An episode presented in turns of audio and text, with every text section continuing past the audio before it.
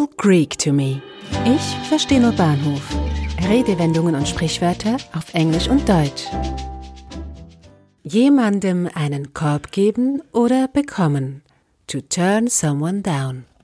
Ob man nun einen Korb bekommt oder jemandem einen gibt, es ist in beiden Fällen unangenehm. Der deutsche Ausdruck wurde ursprünglich ausschließlich im Zusammenhang mit einer Abfuhr in Liebesdingen verstanden. Im Englischen gibt es keinen spezifischen Ausdruck für eine Zurückweisung in amorösen Angelegenheiten.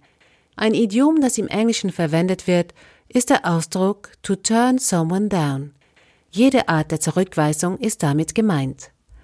She turned down the opportunity to work in Paris. Sie hätte die Chance gehabt, in Paris zu arbeiten, doch sie hat abgelehnt. He asked her to marry him, but she turned him down. Er hat um ihre Hand angehalten, doch sie hat ihm einen Korb gegeben. Die deutsche Redewendung stammt aus dem Mittelalter.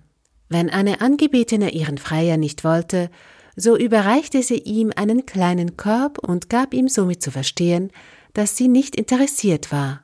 Wieso aber wurde dafür ein Korb verwendet? In Erzählungen und Märchen als auch auf Bildern aus dem Mittelalter wurde der Freier angeblich von seiner Geliebten in einem Korb zu ihrem Fenster hinaufgezogen. Sie ließ also einen Korb herunter.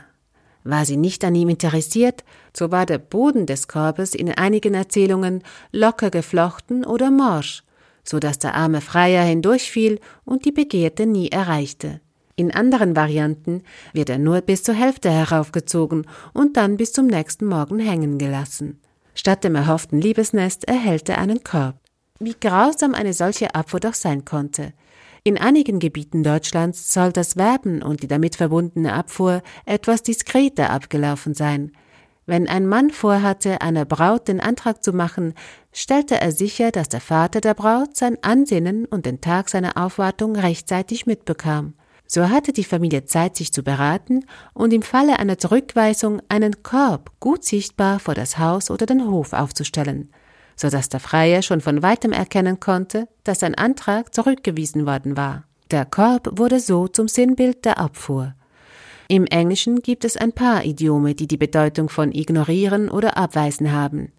To give or get a brush off ist einer davon, oder to show a cold shoulder, das wir im Deutschen auch kennen, jemanden die kalte Schulter zeigen. Und wie erteilt man heutzutage einen Korb? Verschiedene Dating-Apps nehmen uns die unangenehme Aufgabe ab.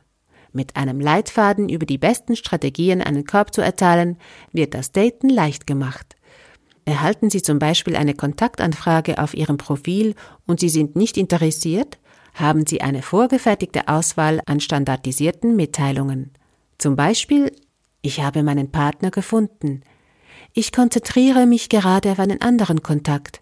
Ich wünsche mir einen Partner mit mehr Matchingpunkten.